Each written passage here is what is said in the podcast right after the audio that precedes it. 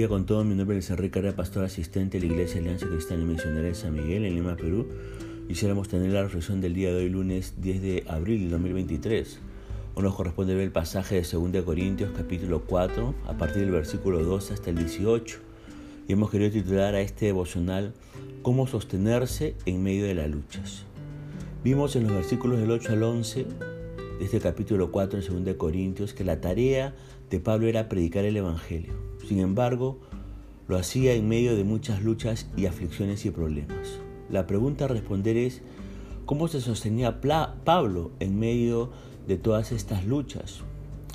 Eh, en el capítulo 4, verso 12, hasta el capítulo 5, verso 10 de 2 Corintios, Pablo menciona varias cosas que le motivaban a seguir adelante. Lo primero lo vemos en el versículo 12, y es que Pablo estaba comunicando vida espiritual. Esto era lo primero que animaba a Pablo, sabiendo que el fruto de su ministerio era vida espiritual para muchas personas, él estaba dispuesto a sufrir muchas cosas en el, en el ministerio. Lo segundo lo vemos en el versículo 13, la fe de Pablo. Dice el verso, creí por lo cual hablé, nosotros también creemos por lo cual también hablamos. Pablo cita aquí las palabras del salmista, tomada del Salmo 116, verso 10. Y fíjese que en el Salmo 116 el autor habla de las aflicciones que había sufrido por amar y servir a Dios. Lo que le sostenía en medio de las aflicciones era su fe. Pablo dice que su experiencia había sido la misma. Lo tercero que vemos en el versículo 14 es la resurrección.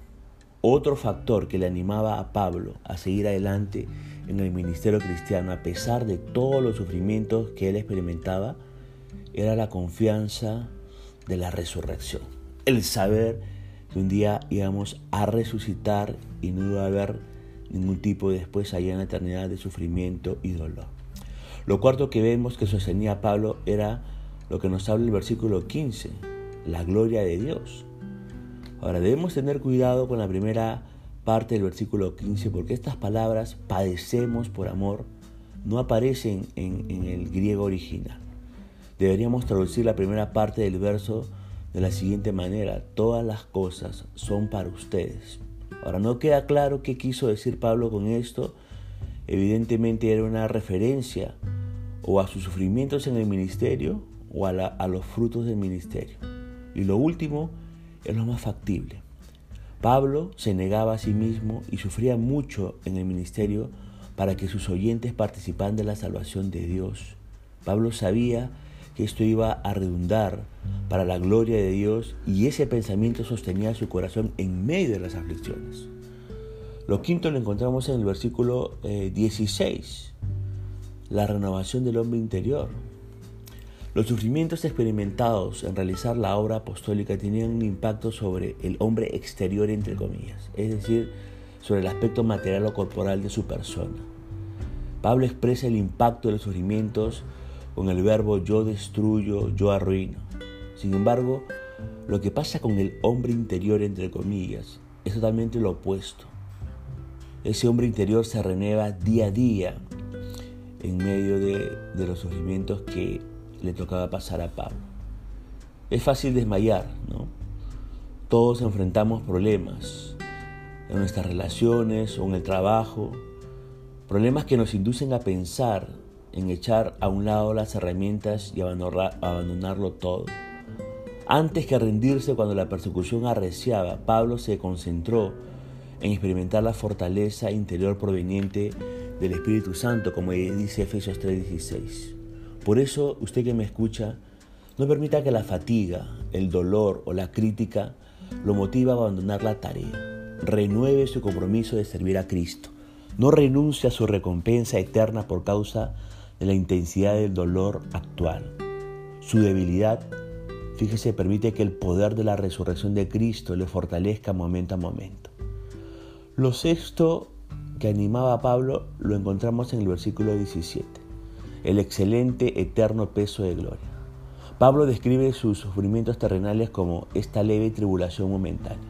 Pablo había puesto su mirada en las cosas celestiales, como usted puede ver en Colosenses capítulo 3, verso 1 y 2. Por lo tanto, él evaluaba su experiencia de la vida a la luz de esta perspectiva celestial y eterna. Pero lo que emociona a Pablo no es tanto que sus sufrimientos sean, entre comillas, leves o momentáneos, sino que estos producen algo de gran valor en la vida de los que sirven a Dios. Dice ahí un cada vez más excelente y eterno peso de gloria. Fíjese que nuestros problemas no deberían desanimarnos o disminuir nuestra fe. En cambio, debemos entender que hay un propósito en nuestro sufrimiento. Los problemas y las limitaciones humanas tienen varios beneficios.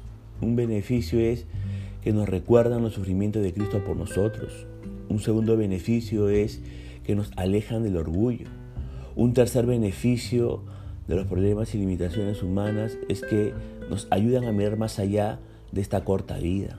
Un cuarto beneficio es que prueban nuestra fe a, a otros, ¿no?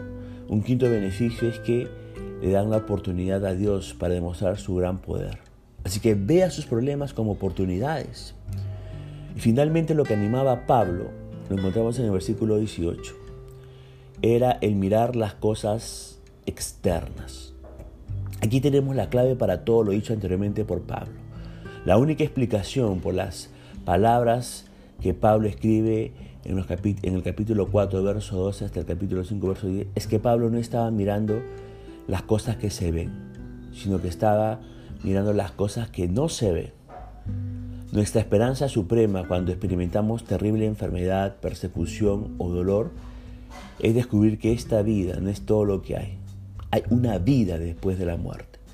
Saber que viviremos por siempre con Dios en un lugar sin pecado y sufrimiento puede ayudarnos a vivir sobre el dolor que enfrentamos en esta vida. Todo siervo y sierva de Dios debe aprender esta, esta lección. ¿Por qué? Porque nos mantendrá sano en medio de la presión del servicio y la vida cristiana en esta tierra.